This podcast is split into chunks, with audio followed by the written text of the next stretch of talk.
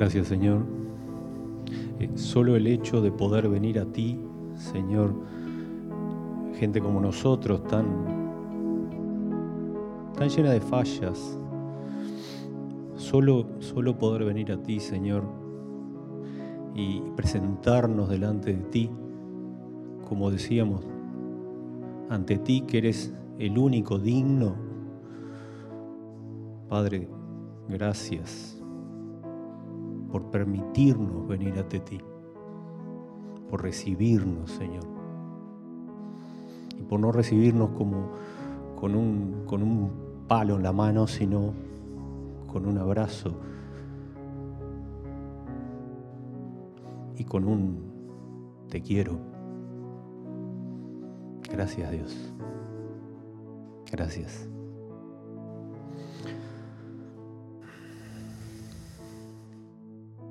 Buenos días tengan todos ustedes. Gracias por estar con nosotros. Pensaba en esto de, porque venimos a una iglesia y nos reunimos, ¿verdad? Y compartimos la palabra, como lo vamos a hacer, pero a veces no nos damos cuenta del privilegio que tenemos de, poder venir ante Dios nada menos. Eh, somos tan pequeñitos, ¿no? Y poder venir ante Dios, a mí me impresiona un poco eso, ¿no? Lo hacemos con tanta naturalidad, ¿no? Porque venimos todos los domingos y... Pero llegar ante Dios, lo tiraron. No sé. Bueno, bienvenidos, como decía, y muchas gracias por la oportunidad de compartir con ustedes hoy la palabra. Como saben, seguimos con, con la serie de Efesios y a mí me toca compartir hoy una, una parte de él que es, estamos en Efesios 4, el 17 y la nueva vida en Cristo. Y como que Pablo va haciendo ahí ya un, digamos, como un cierre de todo ese capítulo 4 y, nos enseña un poco este, cómo andábamos, ¿verdad? Y, cómo deberíamos andar. Por eso, de algún modo, esta, esta parte se llama la nueva vida en Cristo, ¿verdad? Eh, y nos, nos resume ahí un poco y yo ya le estoy leyendo el 4.17, dice, esto pues digo y requiero en el Señor que ya no andéis como los otros gentiles, que andan en la vanidad de su mente. Ay, perdón, se me fue. Ahí, ahí, ahí. Esto pues digo y requiero. Eh, yo, ya me planteo a mí mismo y le planteo esa pregunta a usted. Es cierto es que, que, está hablando a creyentes, ¿verdad? O sea, le está hablando a nosotros. Esto pues digo y requiero que ya no anden como. Eh, le está hablando a creyentes, pero les dice, muchachos, está bien, pero ya no anden como andan los que no conocen a Cristo. Hay una versión en la, versión actual, del lenguaje actual, que dice, ya no vivan como los que no conocen a Dios. ¿Mm? Ya no vivan como ellos. Entonces, este, eh, yo ahí este, no le estoy saludando de cómo andamos, de cómo le va, no, no es eso, sino más bien es cómo andamos. Cómo andamos como creyentes. Y cómo andamos como, como, como, como cristianos. Y cómo andamos como representantes de Cristo. Eso más bien es por ahí, no es un saludo. Si quiere, hacemos un saludo, ¿cómo le va? Pero, pero más bien el otro, ¿no? ¿Cómo andamos cada uno de nosotros? ¿Cómo anda usted? Que es el único que sabe cómo anda usted. Yo puedo ver un poco, los demás pueden verlo, pero el único que sabe bien, bien, bien, bien cómo anda es, usted. Y ahí Pablo dice, bueno, eh, ¿cómo andan? Ya no anden como. ¿Está bien? Y además me llama mucho la atención de esto, eh, digo y requiero. Eh, requiero es requerimiento. Este, es requisitoria, si quiere ponerlo en términos penales, ¿no? Este, esto de, urgencia y de importancia. Te estamos requiriendo. Yo cuando en la policía en los, le dice, ¿está requerido? Bueno, acá no es, pero de algún modo estamos requeridos a andar como es digno. Si usted lee Efesios, usted ve varios, varios pasajes que dicen eh, los, los, famosos andares de Efesios, ¿verdad? Cómo andan acá, cómo andan allá. Y este es uno de ellos, ¿verdad? Solo que en este caso dice, eh, ya no anden. ¿Cómo? ¿Cómo qué? Dice, este, em, dice ese pasaje, ya no anden eh, como los otros gentiles que andan en la vanidad de su mente, en, teniendo el entendimiento entenebrecido. Le di para adelante. No me quedo un poquito ahí. Este, teniendo el entendimiento entenebrecido, ajenos a la vida de Dios por la ignorancia que en ellos hay, por la dureza de su corazón. Yo quería un poco rescatar esto de cómo andamos por el tema de que a mí me plantea esto de decir, bueno, está bien, somos creyentes, ¿cómo andamos? Pero pensar un poco, este, para mí el andar este, se relaciona mucho con, con el arrepentimiento. ¿Sabe por qué? Porque eh, eh, arrepentirse es, yo voy en esta dirección y me arrepiento y cambio de dirección completamente. Me voy para el otro lado. Bueno, eh, como creyente yo creo que tenemos algunas cosas todavía de que arrepentirnos, ¿verdad? O sea, de cambiar de dirección, de andar diferente. Esto de, por ejemplo, qué sé yo, tengo que arrepentirme de cómo, de cómo educo a mis hijos o de cómo trato a mi esposa o a mi esposo. ¿Cómo manejo mi finanza? ¿Usted no tiene que arrepentirse de eso? Digo, por lo menos repensarlo. ¿Verdad? O del impuntual que soy. Yo. Hoy caí de nuevo. Estaba viniendo bien, pero hoy caí de nuevo y llegué tarde a la edad. Estoy en un proceso. Eh, eh, eh, y yo creo que todos estamos en procesos de, de, cambiar de dirección en algunas cosas. Así que esto de cómo ya no anden como los otros gentiles y usted dice, ah, esta palabra no es para mí, entonces, ojo, ojo, hojilla. ¿Está bien? Es decir, capaz que sí. Capaz que ando. Pues es que esto está como adelantado, ¿no?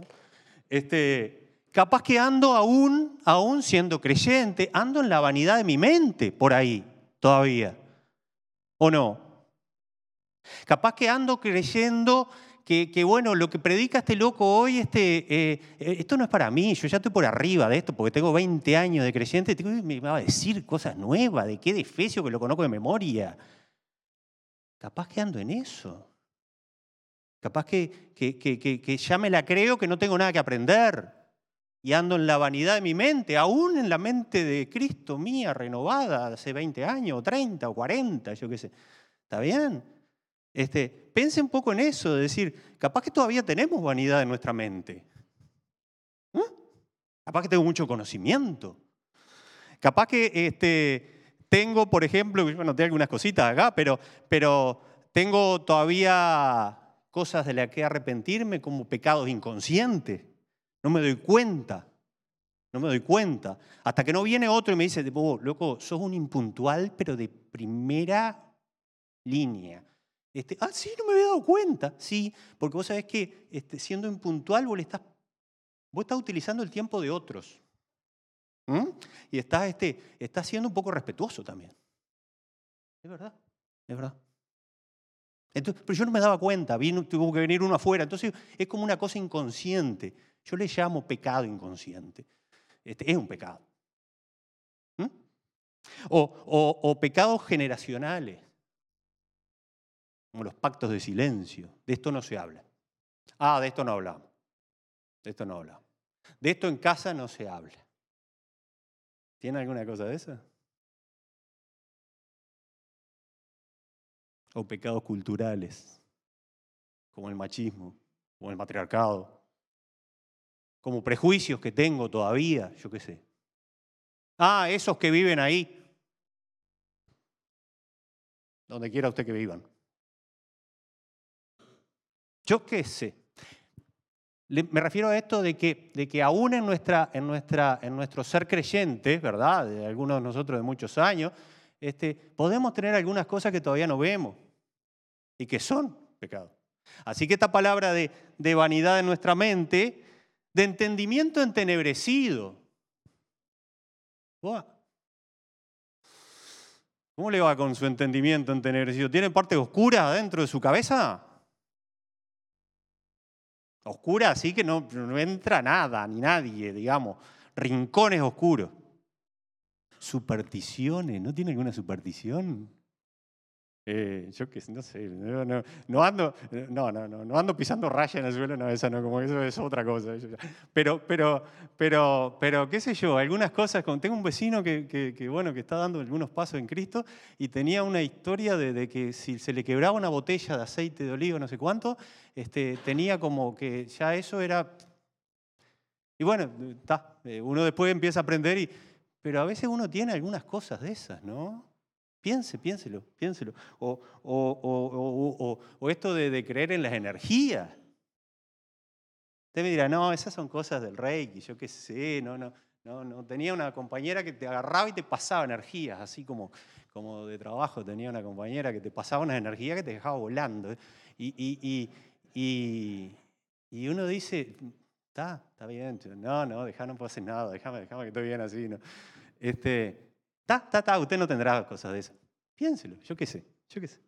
Pero entendimiento entenebrecido, este, no las tenemos todas, todas claras. Este, no las tenemos todas claras. Así que piénselo, piénselo. O ignorancia obstinada. Yo le puse ignorancia ajenos por ignorancia, es decir, ignorancia obstinada, esa que usted sabe que está mal y sigue en la misma. Sabe, sabe que está mal.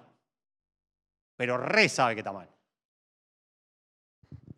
Por ejemplo, por ejemplo, el guardar apariencias. ¿Mm? El autojustificarse. Eh, no, yo es porque soy así porque eh, lo que se le ocurra, porque mi papá era así, porque mi mamá era así, porque, porque tuve un accidente cuando era chiquito y quedé medio traumado y no sé. Autojustificarse. Ajeno por ignorancia. Sabe que está mal y sigue. O dureza de corazón. ¿Se acuerda de un duro de corazón en la Biblia? A ver, ¿se acuerda? ¿Se acuerda? ¿Se acuerda? ¿Quién era, che? ¿Eh? ¿Se acuerda? Eh, Faraón. Faraón era duro de corazón y dice que Dios le endureció el corazón todavía. Pero aparte de que Dios le endureció el corazón, Él lo mantenía duro también.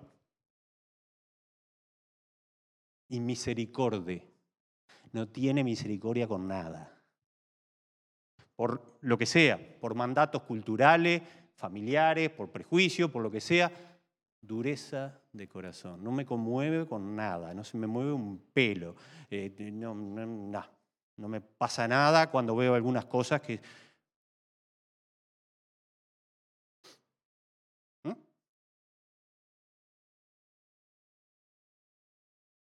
Eh, eh, tengo, tengo un vecino también que, bueno, que sufrió una pérdida muy grande, ¿no? Y, esto de, de, eh, cuando lo fui a acompañarlo, a acercarme a él, y, muchas veces uno va con esto, bueno, pero tenés que ser fuerte. Con esas fórmulas, que uno tiene, esas recetas. No, pero tenés que ser fuerte, tenés que estar fortalecido. Acaba de perder a la persona y yo le quedo diciendo que sea fuerte. No, déjalo que llore, tranqui. ¿Me entiende? Pero esa dureza de corazón, de no darme cuenta, mi señora me hizo dar cuenta de eso. Vos no podés caerle con que se deje de historia, con que ya... No, no podés. Tenés que decirle, acompañate, si no querés no digas nada, pero... ¿Me entiende? Como eso de, de, a veces uno agarra y tiene esas actitudes y esas cosas de decir, no, pero en Cristo vos tenés que ser fuerte. Y todo, no, pobre, está deshecho. Pero yo no me doy cuenta en mi misericordia de que la otra persona tiene que dolerse. Le duele y no puede con eso. Y yo le vengo diciendo que sea fuerte. Entender la misericordia. Eso puede ser una dureza de corazón. Bueno, está. Pero como usted no tiene nada de eso, dale, yo qué sé. Está, está bien. Pero sigue la, escalinata de, Porque Pablo ahí plantea como una, como, una, como una escalerita, ¿no? Vio esos cuatro escalones, bueno, siguen para abajo. Siguen para abajo. Están fuertísimos, fuertísimos están, porque eh, es como una escalera hacia el desastre. Porque usted dice, bueno, está bien, vanidad en la mente, cualquiera de nosotros la tiene. Nos creemos que somos unos cracks. Entendimiento de televisión, bueno, está, alguno tengo. Eh, ignorancia, sí, puede ser, puede ser. Y dureza de corazón, mirá, sí, más o menos, pues, alguna durecita tengo. Pero ya si sigo para acá, ¿verdad? Además tiene una connotación, porque la tiene, eh, una connotación sexual propia del contexto de la época, ¿verdad? Entregado al libertinaje y toda clase de impureza, no se está refiriendo a que, no me he visto de blanco, no, no, no se está refiriendo a eso. Como que tiene una connotación de pecado sexual muy fuerte la palabra esta.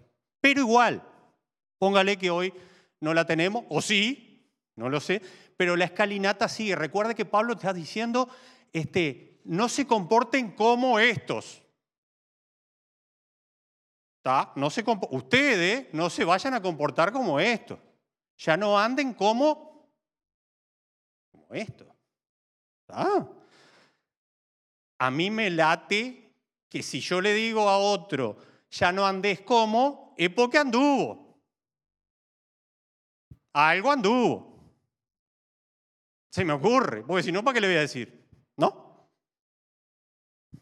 Algo anduvo. Entonces, si yo me reconozco en algunas cosas de estas, este, está serio el caso mío, ¿no?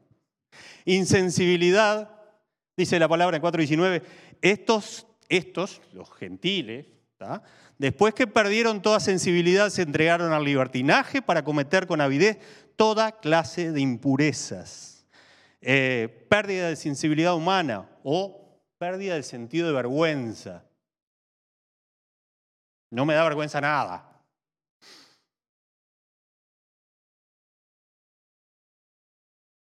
Falta de temor ante las consecuencias del mal obrar. Conciencia quemada o cauterizada, como habla la palabra, ¿verdad? Y llego abajo de todo, ya no distingo qué está bien y qué está mal. Ya no distingo nada. Escalera difícil. Eh, y escalera que va para abajo. Pero yo voy a seguir porque doy por sentado que creyentes no tenemos nada de estas cosas. Entonces, sigo tranqui. Pero no se olvide que Pablo le está diciendo, esto digo y requiero de ustedes ya no anden como. Ya no anden como. Pero está, yo sigo. Pero vosotros, dice Efesios allí el 20, ah, ¿qué viene? Yo me acuerdo que viene. Ahí está. Este, vosotros no habéis aprendido así sobre Cristo. Si en verdad lo habéis oído y habéis sido por él enseñado, conforme a la verdad que está en Jesús. Todos aprendimos de Cristo. Pero algunos de nosotros somos tan tontos, tan torpes, que eh, aprendimos más acerca de Cristo que de Cristo mismo. Cuando usted aprende de alguien es porque de algún modo lo mira, lo referencia, lo imita, lo, lo, ve su trayectoria, dice que viene y aprendo de él. Cuando uno aprende acerca de alguien, y puedo aprender de, acerca de alguien históricamente, por ejemplo, como se enseña, ¿no? Cristo históricamente, fenómeno mundial, que yo qué sé, que, que, que, de acá para adelante, de antes de Cristo y acá. ¿Mm? Puedo aprender y puedo creer intelectualmente, saber intelectualmente de Cristo, muchísimo, muchísimo, muchísimo, y, muchísimo. Y todos los evangelios, y puedo saber una pila, pero no tener a Cristo en el corazón ni aprender nada, nada, nada, nada acerca de Él y, de Él. No imitar nada de Él, o poquito. Yo creo que, tenemos que poner un poquito de, detalle en esto, ¿no? De, aprender de, sobre Cristo, pero también de Cristo, de cómo Él anduvo. Yo sé que hacemos énfasis en esto, todos los días hacemos énfasis. Eh, ¿Cuánto énfasis hay en su corazón? Eso es lo que yo voy. Eh, porque ya que Cristo está vivo, nosotros podemos aprender de una persona viva. ¿Mm? Eh, va esto de que la verdad y la vida siempre van juntas. Casi siempre van juntas. Si, si, si, uno junta la mentira con la vida y tarde o temprano empieza a renguear. Empieza a renguear. Empieza a tratar de tapar la parte que no anda, la mentira.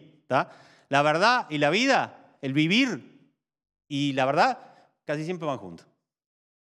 Y marchan juntos. Bueno, y estos 70 años que estamos viendo aquí, este, en, todo este raconto y, esta, este, este, detalle de la trayectoria de la iglesia, hablan de eso, ¿verdad? Eh, gente que ha caminado en honestidad y en verdad y bueno, ha perdurado a lo largo del tiempo. Si usted perdura a lo largo del tiempo, seguramente sea legítimo, genuino lo que hace, sea lo que sea que haga. Seguramente sea genuino. Y por eso perdura en el tiempo. Si no, capaz que se le cae. Em, yo creo y anotaba aquí que el creyente ha dado su cuerpo como instrumento de justicia como dice en Romano, y no el pecado para satisfacción de sus pasiones egoístas. Entonces, aprender de Cristo es el desarrollo de una relación personal de tal manera que podamos llegar a conocerlo mejor cada día. Em, ¿Cómo se hace esto? Porque usted dirá, sí, sí, está bárbaro, Cristo está notable, pero yo no lo veo por ninguna parte. Bueno, yo creo que el tema de una relación personal, yo creo que Dios le habla a usted, exclusivamente a usted le habla. La cuestión es si lo escuchamos. Y otra manera de, ver de conocer a Cristo es verlo encarnado en otros. Dios se manifiesta a través de gente. Dios se muestra, Jesús, la persona de Jesús se muestra a través de gente. Eso es lo que yo creo. Y, este, y uno ve comportamientos que dice, yo conozco a esta persona de antes de hace como 20 años y la conozco ahora, algo le pasó porque no es la misma. Se comporta distinto. Bueno, lo que le pasó es que pasó por Cristo. Y empezó a cambiar sus comportamientos. Ahora es puntual, ahora es puntual. Mentira, eh, ahora, ahora es puntual. Algo le pasó, algo le pasó. ¿Está bien? Entonces, yo creo que una buena manera es referenciar a otros, de cómo Cristo va trabajando en las vidas de otros y y en la medida de lo posible imitarlo. Imitarlo. Porque así vamos como siendo edificados unos a otros y vamos formando como una pared, digamos, y como un templo, como, como, como Dios dice, ¿no? Este, no un templo de ladrillos, sino un templo de personas que se van edificando unas a otras. Pero tenemos que ser lo suficientemente humildes y dejar esto de la vanidad de nuestra mente para permitir que otros moldeen a Cristo en mi vida. Porque tenemos esa de que yo me las creo todas y con las que he pasado yo ya conozco casi todo alrededor de Cristo y de la vida cristiana. Pobre de mí, pobre de mí, porque estoy más en pañales, al menos yo. Eh, pero bueno, sigo, sigo, sigo. Mire el 22, qué interesante.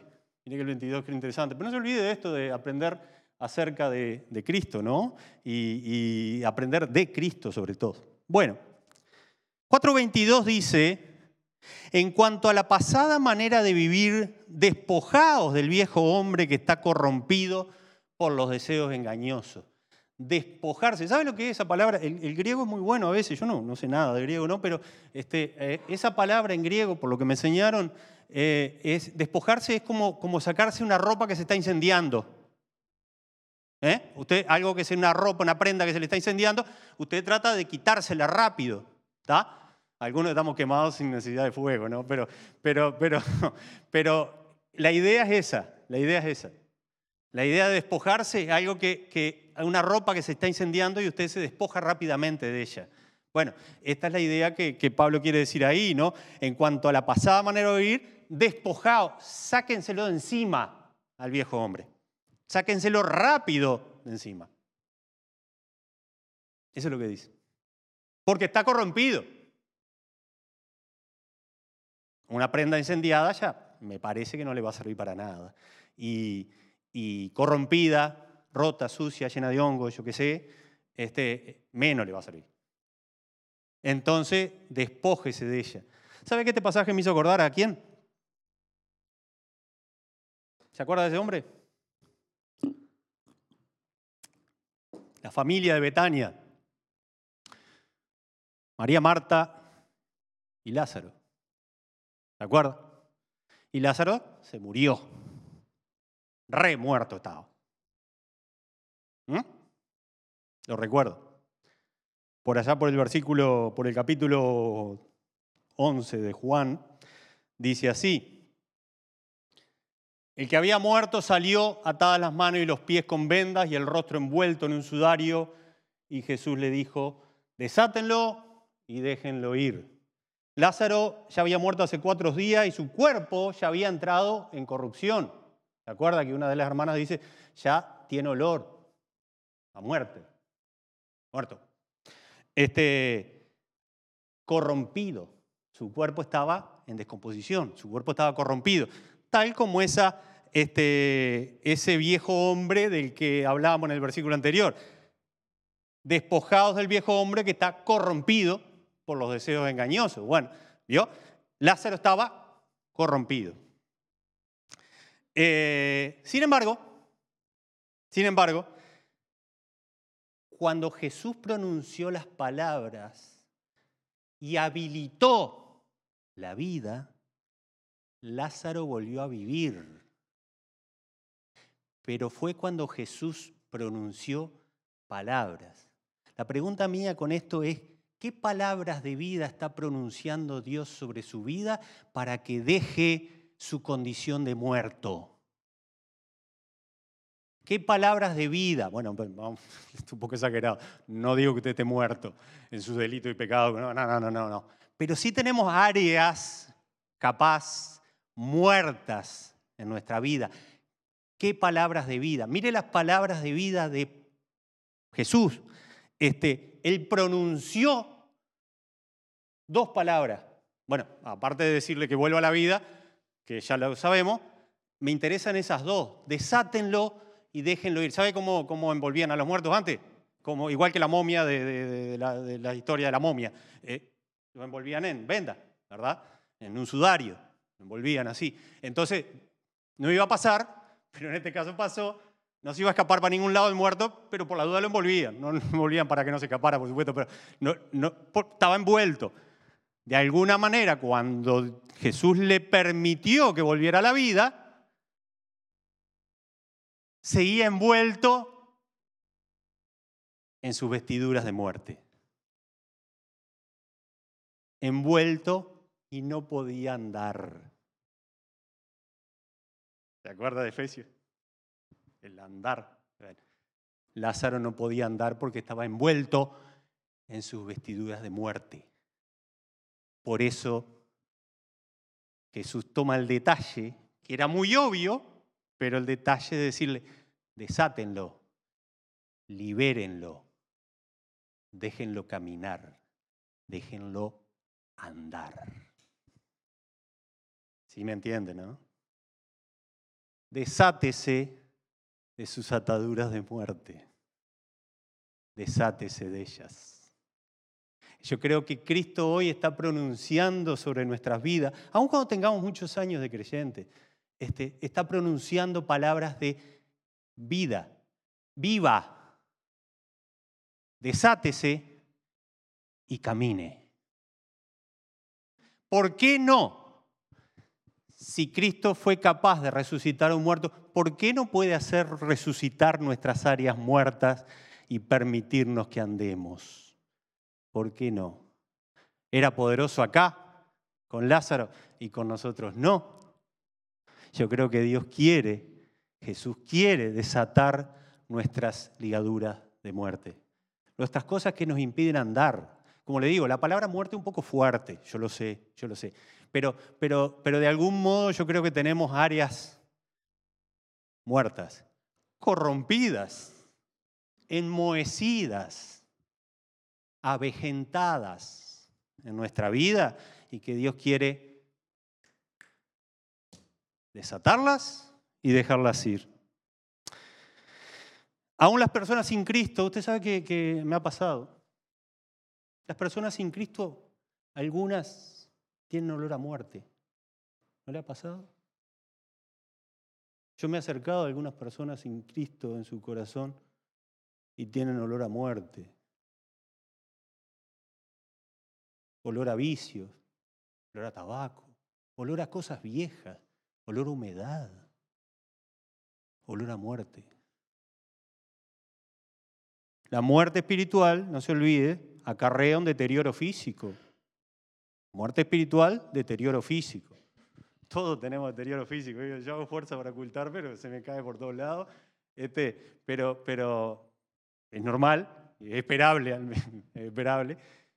Pero hay otro tipo de deterioro físico que usted lo ve delante de sus ojos. Por eso hay tanta necesidad y urgencia de gente que le comunique a otra gente como esa que necesita a Cristo para que viva, no para que ande por la vida como un muerto. Es más, más. Las personas que aprendieron de Cristo, dice la palabra en 2 Corintios 2.14, dice así, se lo leo, pero gracias a Dios que nos lleva siempre en triunfo en Cristo Jesús y que por medio de nosotros manifiesta en todo lugar el olor de su conocimiento, porque para Dios somos grato olor de Cristo. Tenemos olor de Cristo. No solo sabemos sobre Cristo, estoy seguro que acá tenemos un montón de gente que sabe una cantidad sobre la vida de Cristo, pero llevamos olor de Cristo. Huele a Cristo. Qué lindo que usted, ¿no? Que se acerquen a usted y digan, vos tenés olor a Cristo. Es una cosa bárbara. Qué bueno. Debo tener un olor agradable. Y no es que se bañó recién, no, no, no, no, no. Debemos tener un olor agradable a Cristo, un olor espiritual. Un olor a que este hombre o esta mujer, esta persona, tiene buenas cosas dentro para mí. Huela a Cristo. Termina ese versículo, dice, entre los que, eh, porque para Dios somos grato olor de Cristo entre los que salvan y entre los que se pierden. Para esto ciertamente olor de muerte, para muerte, y para aquellos olor de vida, para vida. ¿Qué olor espiritual lleva usted por la vida?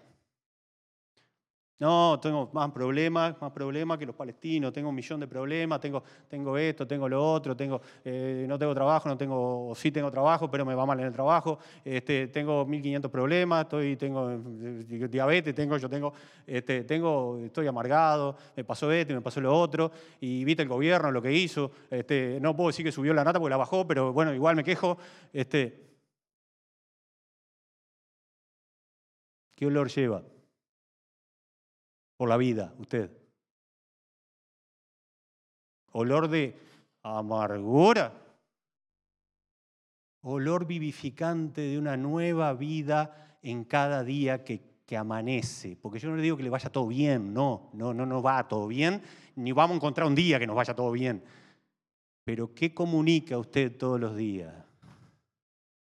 Lo mal que está, todo, y usted incluido, o lo bueno que Dios hace en su vida día a día, que le permite vivir un día más por su misericordia y abre los ojos y dice, uy, estoy vivo otra vez, qué fenómeno. ¿Cómo anda por la vida? ¿Cómo andamos por la vida? No quiero ser muy largo para usted, pero me, gustan esas palabras de, Cristo y ese olor nuevo. Este, y, esa, y esa palabra de Cristo con Lázaro que le dice, eh, desátenlo y déjenlo andar. Eh, eh, ¿Por qué andar vestido de ropas de muerte por la vida si está vivo ahora? ¿Por qué andar con ropajes de muerte? Eh, ahora vístanle de ropas de vida. Vístanlo de nuevo de ropas de vida. Ya no está muerto, ahora está vivo. ¿Mm? Este, esto supone también abandonar, como le decía, algunas áreas muertas de, nuestra vida. Este, yo qué sé, usted sabrá, usted verá, usted lo conocerá. Yo, me hace mucha gracia porque es una tontería, pero, pero estoy abandonando las películas de terror. ¿Sabes que de chiquito, no sé por qué, pero este, me gustaban las películas? Tengo una, una, de mis hijas, le encantan verla, entonces la ve conmigo, si no, la ve. Este, pero ya no las vemos, porque este, ¿vio? hay una con una monja que anda por los pasillos, que es espantosa la monja ella, este, está re buena, pero usted sabe que ya no, no me están, no me están, no me están. La de la monja, esa es buena. Este, pero, pero, pero ya no, no, las estoy abandonando. Estoy abandonando esa área muerta de mi vida porque no trae ningún crecimiento. Usted dirá, qué tontería, qué tontería. Sí, Quizá para usted lo sea. Quizá para mí tenga otras connotaciones raras ahí, no sé qué, y un morbo, no sé, no sé, no sé, pero lo estoy abandonando, dejando atrás esa vestidura de muerte. Piense usted, ¿qué vestidura de muerte está abandonando o quiere abandonar? Y bueno, me gusta este, este final que le dan el versículo 23, y quizás es la parte más importante y yo le di, no le di mucha importancia, pero dice, renovaos en el espíritu de vuestra mente y vestíos del nuevo hombre. A ver, ¿dónde estamos? Aquí, aquí, aquí. Revestirse. ¿Está? Renovaos en el espíritu de vuestra mente y vestidos del nuevo hombre, creado según Dios en la justicia y santidad de la verdad. Yo le voy a leer porque no lo quiero poner todo ahí, pero dice, a partir del Efesios 4:25, dice, ¿cómo vestirse? ¿Cómo vestirse? Dice. Mire, mire, dice así. Por eso, para revestirse de justicia y santidad, desechando la mentira, hablad verdad cada uno con su prójimo, porque somos miembros los unos de los otros. Airaos, pero no pequéis, no se ponga el sol sobre nuestro enojo, ni deis lugar al diablo.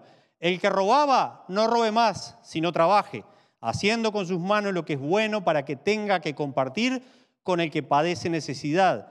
Ninguna palabra corrompida salga de vuestra boca, sino lo que sea buena, sino la que sea buena para la necesaria edificación, a fin de dar gracia a los oyentes y no entristezcáis al Espíritu Santo de Dios como el que, con el que fuisteis sellados para el día de la redención. Mira esta parte, mira esta parte que viene acá. Quítense de vosotros toda amargura, enojo, ira, gritería, maledicencia y toda malicia. Antes sed bondadosos unos con otros, misericordiosos, perdonándonos unos a otros como Dios también os perdonó a vosotros en Cristo. Esa es la manera de vestirse ahora. ¿Mm? Diga siempre la verdad. Si se enoja, no, no, no se enoje mucho. quien antes eh, retenía, vamos a darle una así, como ponerle, porque ladrón, suena feo, entonces, quien antes retenía, ya no retenga más, deje de, y ahora trabaje, así tendrá dinero para, para comprarse un LED, un LED así gigante para ver el Mundial ahora 55 pulgadas, no, no, no, no, no, no, no, no, no, para ayudar a las personas en necesidad. Yo lo que es la prosperidad, ¿no? Porque muchas, ¿quién no ansía prosperidad? Y dice, este, bueno, me gustaría tener más lo que sea, este, ¿no? Pero la palabra es muy clara, dice, eh, eh, dice claramente, ¿no? Eh, haciendo con sus manos lo que es bueno, ¿para qué? Para que tenga que compartir, para que tenga recursos para compartir con los demás. Ese es el fin de la prosperidad. ¿Se da cuenta? No es acumular. El fin de la prosperidad es compartir. No sé. No sé, capaz que no lo teníamos claro, pero es lo que dice, ¿verdad? Eh, deje de estar triste y enojado, no griten, no griten insulten, y por el contrario sean buenos y compasivos y perdónense, así como Dios los perdonó a ustedes por medio de Cristo. Esa es la idea del nuevo, de las nuevas vestiduras. Las vestiduras nuevas que tenemos que tener pasan por ese lado. Pasan por, por estas cosas, por ser buenos y compasivos, perdonándonos. Todo un tema. Le voy a terminar con un cuentito. Le voy a terminar con una, con una, con una pequeña narración. Este, ¿Lo conoce? La camisa del hombre feliz es más viejo esto que la injusticia. Esto, esto es viejísimo, por lo menos para mí, yo lo conozco hace mil años, pero si no lo conoce, escúcheme, y ya terminamos con esto. En las lejanas tierras del norte hace mucho tiempo vivió un zar rey que enfermó gravemente. Reunió a los mejores médicos de todo el imperio, que le aplicaron todos los remedios que conocían, inventaron otro, sobre la marcha para quedar bien, este, pero lejos de mejorar, el estado del rey parecía cada vez peor. Bueno, ahí relata lo que le hicieron baño, frío y caliente, le pusieron jarabe de cuanta cosa había. Tan desesperado estaba el rey que prometió la mitad de lo que poseía a quien fuera capaz de curarle. ¿Mm? Entonces el anuncio se, propagó por todos lados y llegaron gente de todas partes, como era, como los cuento, que llegaron de lejanas tierras, bueno, así fue. Este, sin embargo, fue un trovador, un, cantante de la época, estaba subido en un ómnibus y, y empezó a cantar y dice, yo sé el remedio, la única medicina para vuestros males, Señor. Solo hay que buscar a un hombre feliz, sacarle la camisa y traérsela y ponérsela a usted. Santo remedio. Notable, dice. Este, partieron entonces, todos quedaron como asombrados con, la, con, la, con, el remedio, ¿no? La camisa del hombre. Tenemos que encontrar un hombre feliz para sacarle la camisa. Entonces dice que y la quiero hacer corta para que, para que no se me entretenga, pero partieron para todos lados y eh, iban encontrando gente que parecía feliz, pero, pero, pero, aquel que tenía salud echaba que le faltaba plata, eh, clavado. Tenía salud, pero le faltaba plata. Este, eh, quien poseía dinero carecía de amor. Y quien lo que tenía se quejaba de los hijos, de la esposa, de los vecinos. Se quejaba de todo. Qué coincidencia, ¿no? Este, qué coincidencia con nosotros, que nos quejamos de todo. Este, y si no tenemos, nos falta plata, eh, tenemos amor, o al revés, no tenemos amor, ni plata, ni nada. Qué coincidencia. Pero esto fue escrito hace muchísimo tiempo, así que no, no, no tiene nada que ver con nosotros. Este, sin embargo, una tarde, atención, los emisarios este, llegaron a una pequeña choza a la que un hombre descansaba sentado junto a la chimenea y, dijo, qué bella la vida, decía este hombre empezamos bien. Qué bella la vida. Con el trabajo realizado, tengo una salud de hierro, tengo a mi familia, amigos y familiares. ¿Qué más puedo pedir? Dimos con él, hombre, este, dijeron. Este, este, este. Al enterarse en el palacio le dijeron, traigan enseguida la camisa de ese hombre, ofrézcanle lo que sea que quiera, ofrézcanselo. Allá fueron, este, eh, grande era la impaciencia de la gente por volver, eh, que cuando volvieran los emisarios con la camisa que fueron a buscar, ¿no? Y, y cuando llegaron, los emisarios del rey traían las manos vacías. ¿Y cómo? ¿No habían encontrado al hombre feliz? ¿Qué quedamos, no? Este, ¿Dónde está la camisa del hombre feliz? Le preguntaron los emisarios. Es necesario que la vista mi rey. Señor, contestaron apenados los mensajeros, el hombre feliz no tenía camisa.